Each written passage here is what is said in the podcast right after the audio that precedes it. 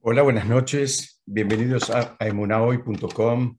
Bienvenidos todos los que están conectados ahora, los que se van a conectar en otro momento, en alguna otra plataforma. Estamos estudiando Pirkei Avot, estamos en el capítulo 5, la Mishnah número 14. Este shur fue preparado Leilun Ishmat, eh, Rafael Benede, Moshe Haim Ben Naomi y Ayala Bat Hayab. Vamos a ver rápidamente esta Mishnah que también sigue con la secuencia del número 4. Dice así, hay cuatro tipos de personas entre los que van a la casa de estudios. El que va pero no participa del estudio obtiene la recompensa por ir. El segundo caso es el que participa del estudio pero no va, obtiene la recompensa por el acto de estudiar. El tercer caso es el que va y participa del estudio, ese es un hasid. Y por último dice, el que no va ni participa del estudio es una persona malvada. Vamos a ver juntos que estos cuatro casos eh, tienen muchas enseñanzas que nos pueden servir a todos nosotros.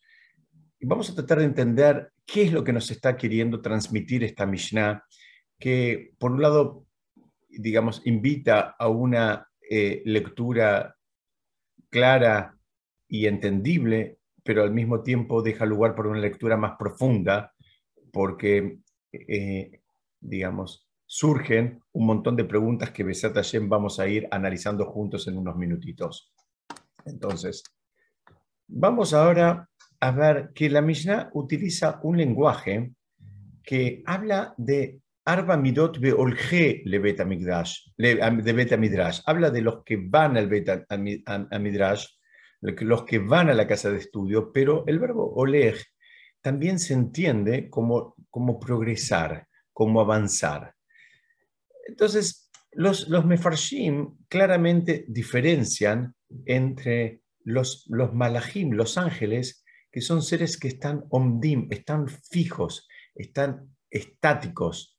Eh, los, los los ángeles, ustedes saben que tienen una misión y ellos, digamos, no tienen la posibilidad de avanzar, de crecer, de superarse. Eh, a diferencia del ser humano que sí tiene todos esos matices dentro de su abanico, eh, digamos, de posibilidades a, lo largo de la vida y en las distintas, digamos, actividades que, que realiza. Entonces, tenemos que entender que acá está hablando de los que progresan, los que avanzan en el estudio. ¿Por qué? Porque no existe la posibilidad de que con el paso del tiempo las personas, digamos, eh, nos mantengamos estáticas, nos, mantengamos igual en todo lo que tenga que ver con Torah o Mitzvot, tanto en el vínculo con el prójimo como con el vínculo con Hashem mismo. ¿Qué significa? La persona necesariamente tiene que ir avanzando. No, no, no, no es, eh, digamos, un, escenario posible el, que, el quedarse estático es algo que los eh, sabios identificaron como una de las fuentes de angustia más grandes que puede experimentar la persona y es el sentir que no avanza, el sentir que va pasando el tiempo y él no avanza, no, no crece. Esto es aplicable a cualquier disciplina. Una persona que está practicando un deporte o está haciendo un negocio o tiene una relación o un vínculo o un estudio, como estamos hablando ahora, el sentir que no avanza es una de las fuentes de frustración más grandes del ser humano. Pero aún así, en este caso, eh, la Mishnah a propósito eligió un lenguaje que denota justamente el progresar para darnos una pista, y no más ni bien empieza la Mishnah, de qué se trata eh, esto de ir a estudiar. El, ir a estudiar no es, digamos, eh, una invitación como para acumular conocimientos, sino todo lo contrario. La idea es una invitación a ir creciendo, a ir avanzando, a ir perfeccionándonos, a ir refinándonos. Entonces, en este primer análisis vemos que acá eh, el, verbo que eligió la Mishnah ya nos, nos da unas cuantas pistas. Y también vemos que en ese sentido, a veces cuando queremos halagar a una persona y decimos que es un ángel, bueno, vemos que de acuerdo a esta, em, eh, digamos, a esta forma de estudiar eh, eh, cómo son los ángeles, que son seres estáticos, bueno, a veces no es un halago tan grande decir que una, persona es, es, un ángel. Entonces, vemos acá que, digamos, el desafío es progresar. El desafío es avanzar, el desafío es mejorar, es saber más, es profundizar, es tener otro nivel de entendimiento, otro nivel de percepción de, lo que hacemos y de la realidad misma. Eh, em, eh, digamos, tenemos que tener en claro cuál es el objetivo, porque si llegáramos a pensar que el objetivo es memorizar o, no sé, este, acumular información, de eso no se trata. La idea de ir a estudiar es que ese estudio eh, termine generando un impacto eh, positivo en la vida, por lo menos en la vida de la persona que hace el estudio, pero sabemos que de manera secundaria va a también generar un impacto en la vida de los que lo rodean y que lo acompañen. Entonces, eh, hecha esta aclaración, nos surge la pregunta de que Muchas veces, lamentablemente, hay gente que, permanece estática, se queda en un lugar. De pronto conocemos gente que hace eh, un tiempo tomó para sí determinadas mitzvot, terminó, tomó para sí determinados preceptos, determinadas rutinas, espiritualmente hablando, y se quedó ahí, se quedó ahí. Y no, y no, no avanzó, ni mejoró, ni, ni entiende más, ni sabe más, ni profundizó más. Entonces, la pregunta es ¿por qué? ¿Qué es lo que está pasando acá? Entonces, los sabios identifican varias causas, digamos, de por qué eh, eh, esta persona sigue en este mismo lugar. Hay, varias causas. Yo quiero compartir con ustedes un análisis que eh, hace el Rab Twersky en su libro, donde él marca una diferencia, parece un chiste, pero él analiza diferencias entre los seres humanos y los animales. Él dice, mira, tenés que entender que hay características en los seres humanos que no las vas a encontrar en otras criaturas los seres humanos pueden eh, considerar a los demás, ¿no? pueden tener una percepción eh, del otro que, e incluirlo en su propio mundo, aún asumiendo un costo. A veces esa, esa consideración hacia el otro implica un costo, puede ser financiero, puede ser emocional, puede ser las dos cosas juntas. Entonces dice el raptor que, mira, no, no lo vas a encontrar en animales, eso lo vas a encontrar ni ninguna otra criatura, lo vas a encontrar solo en los seres humanos.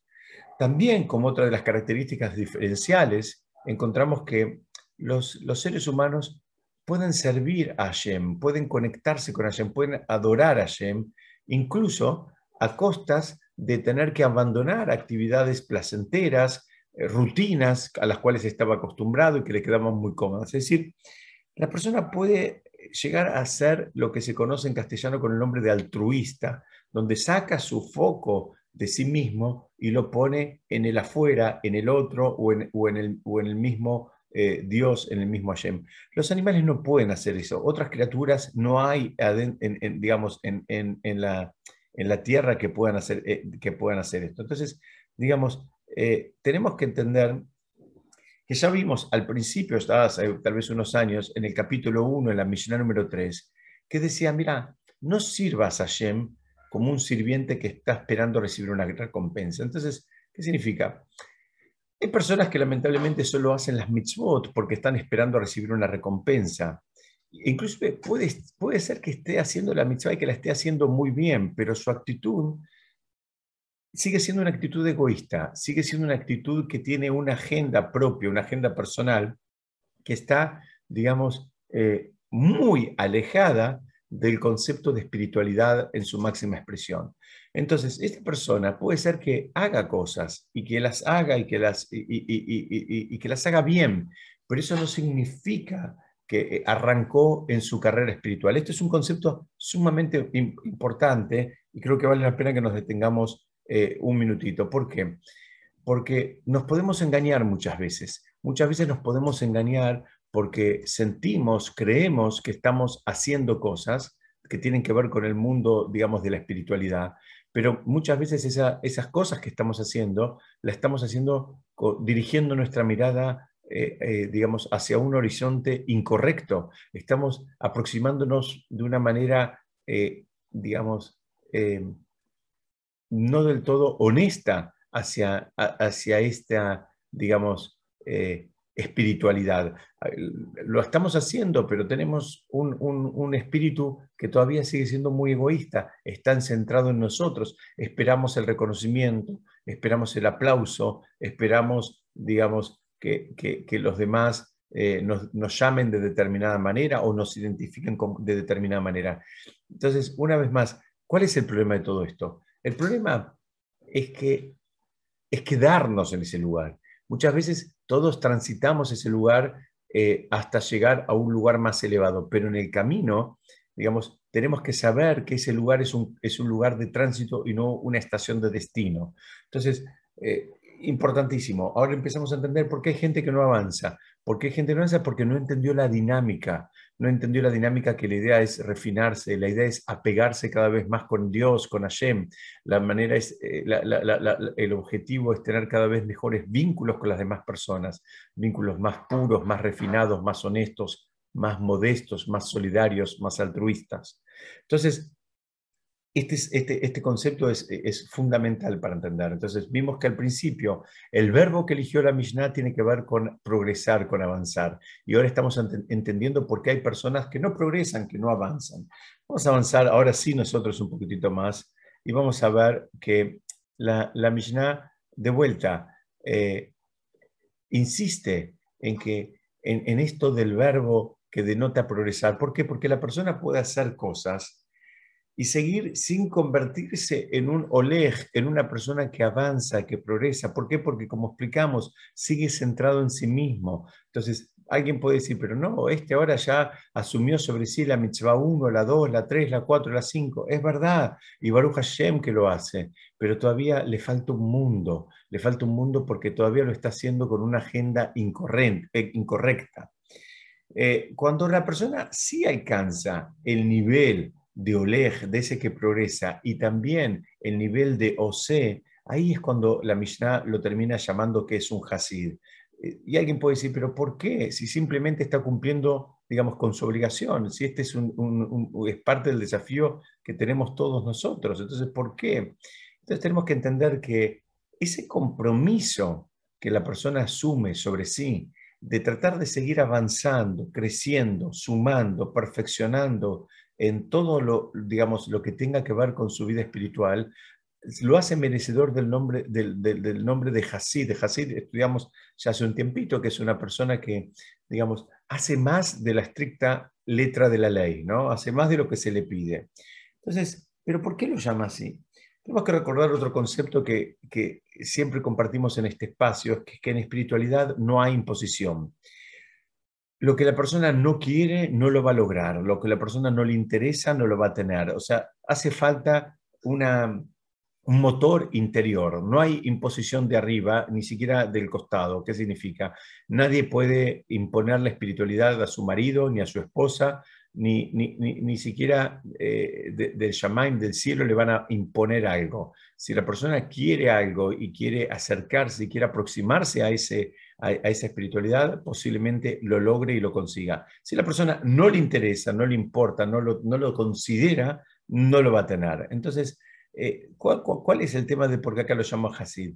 Porque, eh, digamos, eh, el, el, hecho de tener la mirada correcta, digamos, mismo que todavía cumple las mitzvot y no, no, no, no llegó a ese nivel, la forma en que cumple las mitzvot y el cumplimiento mismo de la mitzvot lo va a ayudar a controlar sus impulsos, lo va a, ayudar a controlar, digamos, eh, sus tentaciones. Entonces, eh, la persona que directamente no tiene todo esto en la agenda, bueno, va a estar lamentablemente eh, liberado a la voluntad y al instinto más, más, más bajo, más, más animal que la persona tiene y por eso lo llama Rasha, porque es el que está en el otro extremo. Entonces, repetimos, la persona que hace las cosas con el espíritu de progresar y las termina haciendo, lo llama un Hasid. ¿Por qué? Porque ese es el desafío de los seres humanos, que no somos ángeles. Nuestro desafío es avanzar y crecer. Que nadie piense que porque las cosas siguen iguales están bien. absolutamente no. La persona, la persona tiene que ir mejorando. Cada día tiene que entender un poco más. Cada día tiene que hacer las cosas que tienen que ver con Torah Mitzvot de una manera, eh, digamos, más profunda, con más entendimiento, con más cariño, con más alegría, con más emoción, con más entendimiento. no sirve si lo hago ayer, igual, hoy igual que ayer y dentro de dos meses igual que hoy. Eh, digamos, Baruch Hashem por un lado que lo hago, pero por otro lado no es eso lo que se me pide y no es eso para lo que vine a este mundo. ¿Por qué? Porque vemos que en el mismo nombre de la persona tenemos que entender eh, o podemos entender parte de los desafíos que se nos plantean. El nombre Adam tiene la misma raíz de la palabra Adamá. ¿no? Adamá quiere decir tierra. ¿Por qué? Porque el hombre viene de la tierra, el hombre formó de la tierra, está, fue formado de la tierra.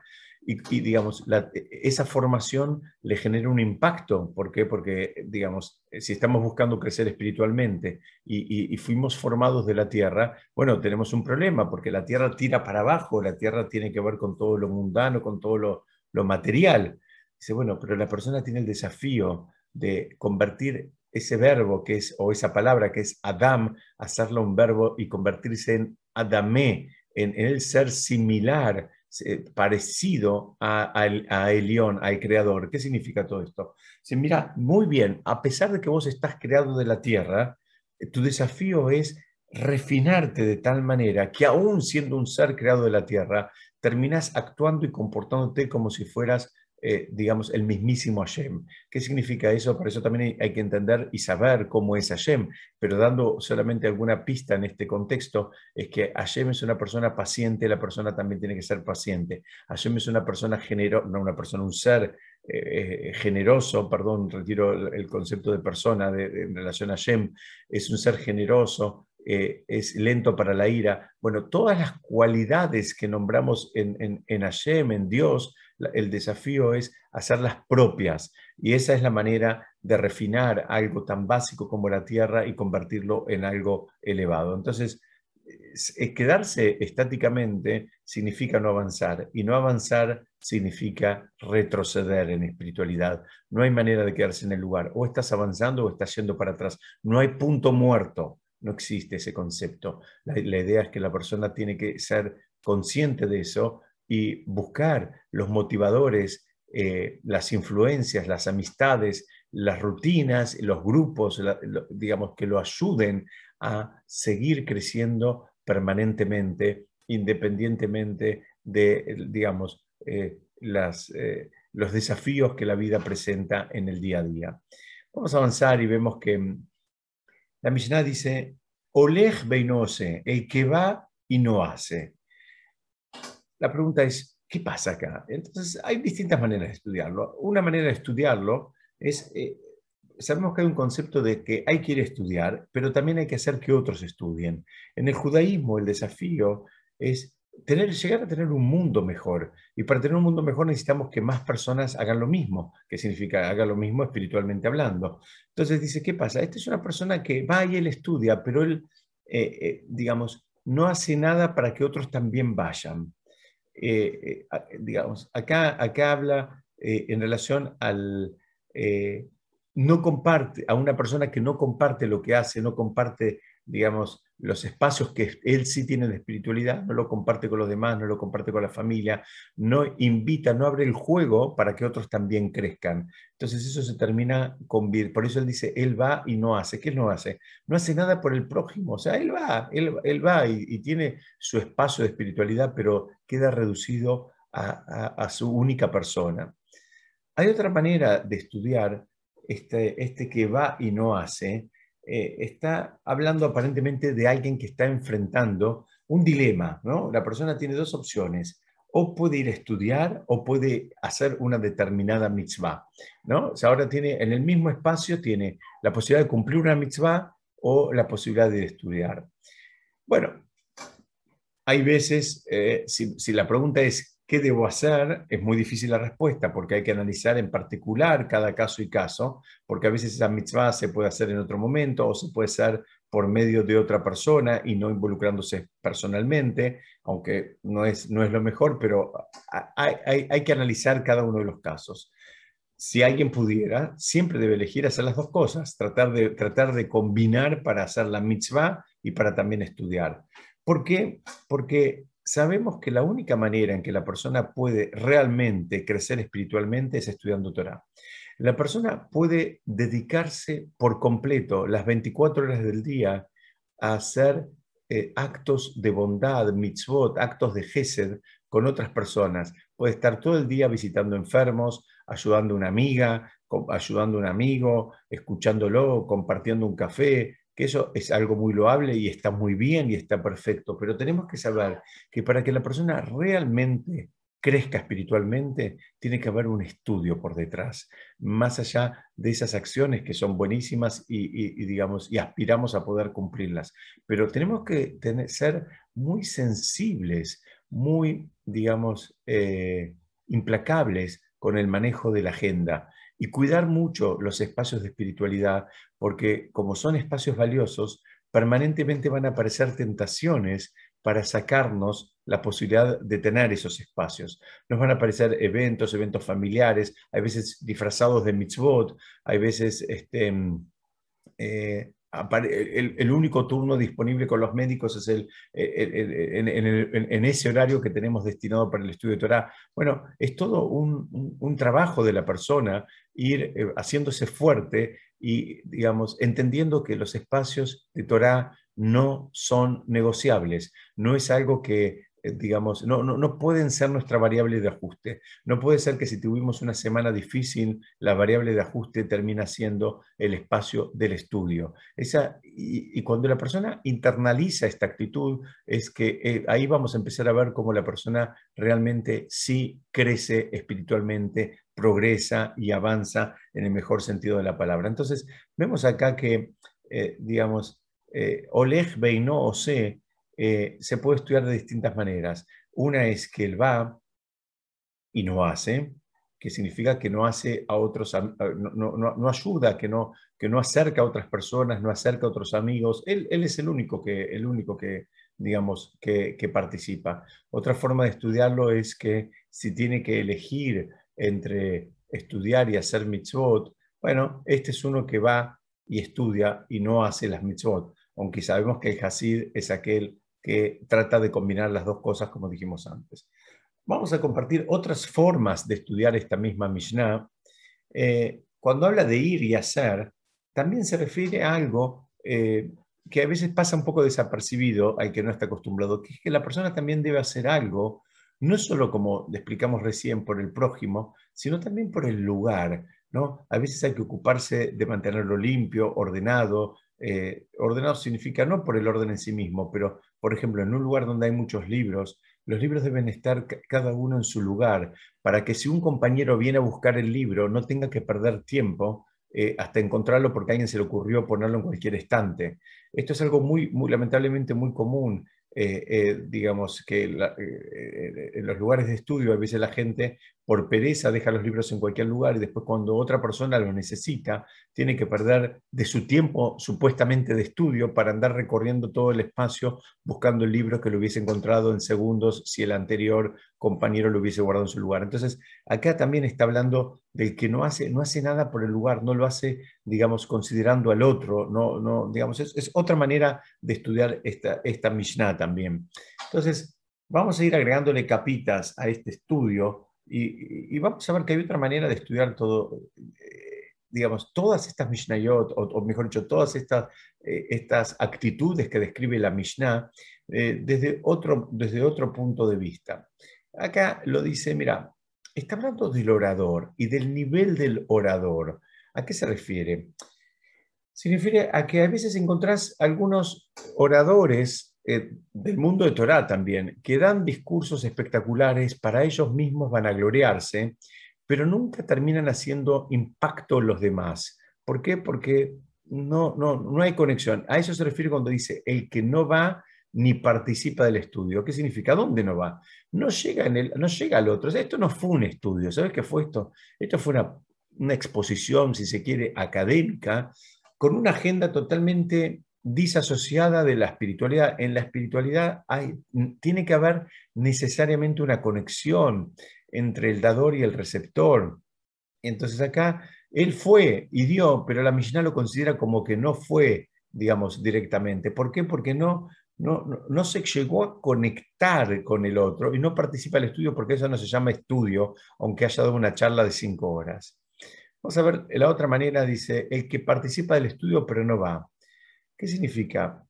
él, va y da la charla, pero es como que no quiere, no quiere bajar, no se identifica con los alumnos, no se identifica con las problemáticas de ellos. Él prefiere mantenerse aislado en su, en su torre de marfil, a donde no le lleguen los temas más bajos, los temas más mundanos que tienen que ver con la gente que tal vez está recién empezando. Entonces, acá dice, mira, él recibe la recompensa por ir, ya que, ¿sabes por qué? Porque puede ser que sus palabras, mismo que él todavía no tiene, eh, no tiene ese vínculo, él no, no, bajó al barro, digamos, en el mejor sentido de la expresión, eh, pero puede ser que sus palabras en algún momento generen un impacto en los que las escucharon. Entonces dice, mira, él, él participa del estudio, pero no va. ¿Qué significa? No, no, no está ahí, eh, no, no, no, está eh, digamos, al 100%. Él, él, él, da su clase, hasta un punto se involucra y después dice, déjenme tranquilo, yo quiero seguir con mi vida. Y la otra forma de estudiar dice, el que va y participa del estudio es un hasid. ¿Qué significa? Este líder va, hace todo. Se refiere al que entra en el sistema de los alumnos, haciendo lo que ellos precisen para ayudarlos.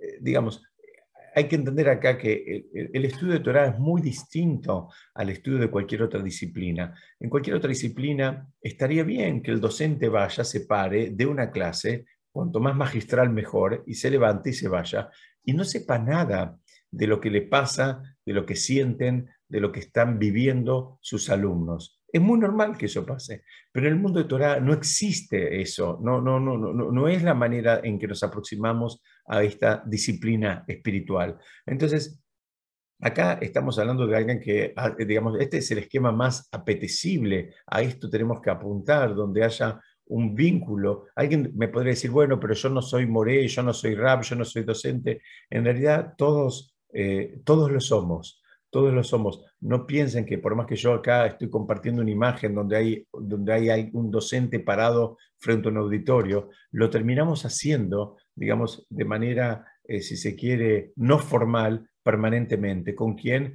Con nuestras amistades, con nuestros hijos, con nuestros amigos, eh, bueno, amigos, ya dije, compañeros de la comunidad, en fin, no, no necesariamente hay que estar en un, en un, en atril como para, eh, digamos, entender eh, que uno está educando permanentemente. Entonces, eh, también la forma en que nosotros compartimos nuestro conocimiento es la forma en que nosotros estamos, en alguna manera, educando, insisto, muchas veces de manera no formal. Y entonces, digamos, acá está hablando de, de, lo máximo, es la persona que se involucra y trata de conectar y trata de sentir y vivir junto con el otro. Y hay veces que lo describe como que va y no participa. ¿Por qué? Porque esto es algo que no necesariamente tenemos éxito. Digamos, a veces hay, grupos que son eh, difíciles de llevar o, mejor dicho, digamos, a veces eh, eh, estamos actuando con familias, y, pero tenemos acceso solo a un miembro de esa familia. Entonces, activar cambios en una familia cuando un solo miembro de la familia es el que recibe las motivaciones, la información y las influencias, es muy difícil. Si toda la familia hiciera un, ejercicio, digamos, conjunto, tal vez sería mucho más productivo, pero a veces la forma en que nos tocan los casos es que estamos, eh, digamos, eh, trabajando solamente con un miembro de la familia. Y bueno, a veces va a llevar tiempo y, esfuerzo, especialmente a ese miembro de la familia, hasta poder ver eh, plasmados los avances que él aspira en todo el resto de su familia. ¿Por qué? Porque el único que recibe, como dije antes, la información, la motivación, es él. Los demás, no, los demás miembros, eh, digamos, eh, tocan, tocan, eh, tocan de oído. Entonces, quiero, quiero compartir con ustedes algunas preguntas clásicas que vienen en relación a la persona malvada. ¿Por qué? Porque dice, el que no va ni participa del estudio es una persona malvada. Y hay varias preguntas. Primero es, ¿por qué lo llama malvado? Si esta persona ni siquiera sabe de qué se trata, es una persona que no tuvo acceso, no conoce, no tiene información, no vivió nunca, no sintió nunca la emoción que genera, eh, digamos, ir conectándose con la Torá, ir avanzando, ir entendiendo. El, pobre no, no, no, no lo vivió, entonces, ¿por qué lo, lo califica como una persona malvada? La otra pregunta gigante es, si él no va, y no participa del estudio, ¿por qué lo incluye entre los que van a, estudiar, entre los que van a la casa de estudios. Ustedes se acuerdan, al principio la Mishnah dice, hay cuatro tipos de personas entre los que van a estudiar. Parecería que la Mishnah se equivocó, que no sabe contar, que son tres, porque hay uno que no va ni participa. ¿Por qué me lo incluye directamente? Entonces, para explicar esto, eh, vamos a apoyarnos. Primero vamos a tratar de, entender eh, la primera pregunta, ¿por qué lo llama malvado? Eh, lo llama malvado, ¿saben por qué? Porque este no es alguien que no sabe de qué se trata, como yo, digamos, planteé un poquitito en la pregunta, sino que al revés, es una persona que sí sabe de qué se trata, que en un momento sí participado del estudio, que sintió en algún momento la emoción, digamos, de, acercarse a la Torah y a las mitzvot, pero después, digamos, producto de, digamos, eh, de, dejarse llevar por, por, su zona de confort y por sus, eh, digamos, instintos, terminó alejándose por completo. Y a ese lo llama una persona malvada. Es una persona que sí conoce, que sí sabe, y ahora él, digamos, eh, un poco porque se dejó estar, un poco porque se entregó a la vida loca, el motivo que sea, no importa, la persona deja de participar y deja de ir a, los espacios, digamos, que lo vinculan espiritualmente. Y por eso lo llamo una persona malvada, porque si nunca hubiese sentido, digamos, esa emoción, si nunca la hubiese experimentado, no lo debería llamar una persona malvada, porque esta persona no sabe de qué, de qué se trata. Pero ahora que esa persona sí ya sabe de qué se trata, hay un fundamento como para llamarlo persona malvada a partir de que él, digamos, eh, abandonó el camino correcto. Y ahora tenemos que ver qué pasa acá, por qué lo llama, eh, digamos, lo incluye entre los que van a la casa de estudios si él ni siquiera va. Para, para, explicar esto, yo quiero eh, eh, apoyarme en un, em, digamos, en un, en, un, análisis famoso que hace el Baal Shem de esta, de esta Mishnah, porque es una pregunta muy fuerte. Si hay una persona que no va ni participa, porque es incluida entre los que van. Entonces, él explica que se, se aprecia la luz a partir de la oscuridad.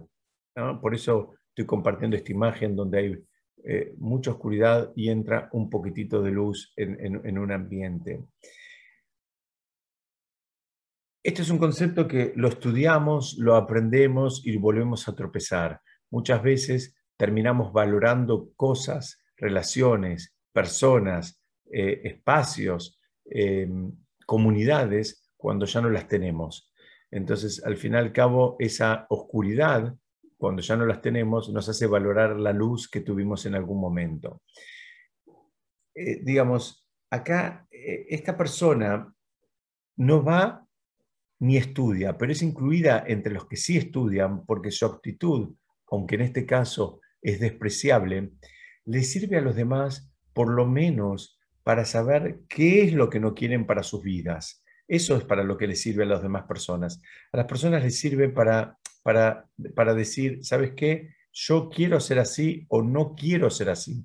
Lo que está diciendo es, mira, esto, eh, yo elijo, elijo eh, eh, este modelo de persona para mí, para mis hijos, que es uno de los desafíos más grandes que tenemos las personas, que es poder llegar a, encontrar un ejemplo a quien nos, nos queremos parecer o a quien queremos que nuestros hijos se parezcan.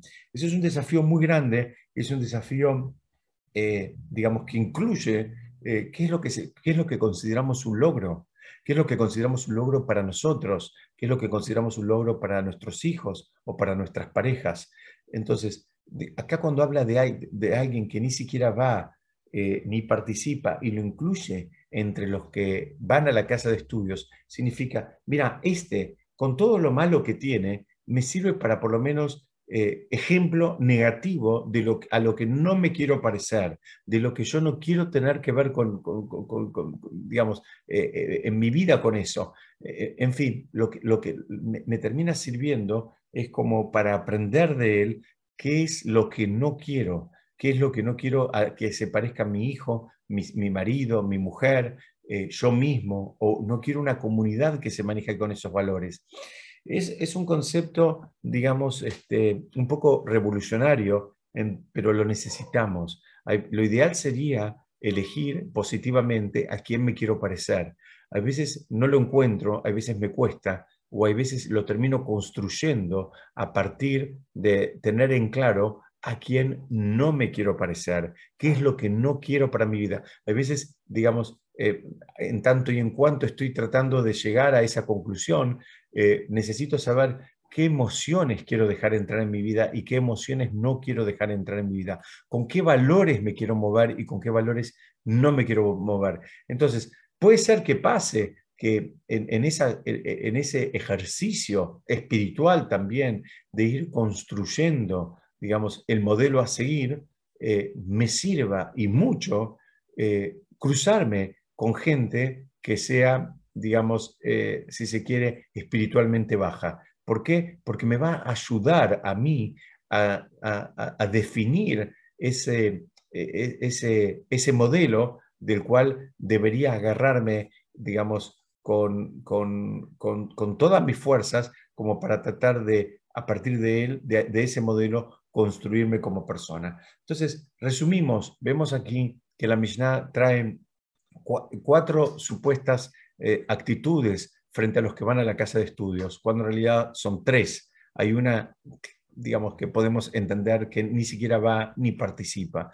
Pero ese también lo consideramos como parte de, los que participan, porque nos va a ayudar a, todos los demás a, digamos, a construirnos como personas. En el trabajo, digamos, de, construcción de, la persona es fundamental eh, elegir modelos a quienes imitar, a quienes copiar, a quienes nos queremos parecer nosotros y a quienes, se quieren, que, a quienes queremos que se parezcan nuestros hijos. Y esa persona nos está ayudando en esa construcción, a veces inclusive mucho más que las personas a las cuales quisiéramos parecernos desde un punto de vista positivo. Bueno, les quiero agradecer mucho por estudiar juntos. Hasta acá era lo que yo quería compartir con ustedes. Si Dios quiere, vamos a seguir estudiando la semana que viene. Muchas gracias y Shabbat Shalom.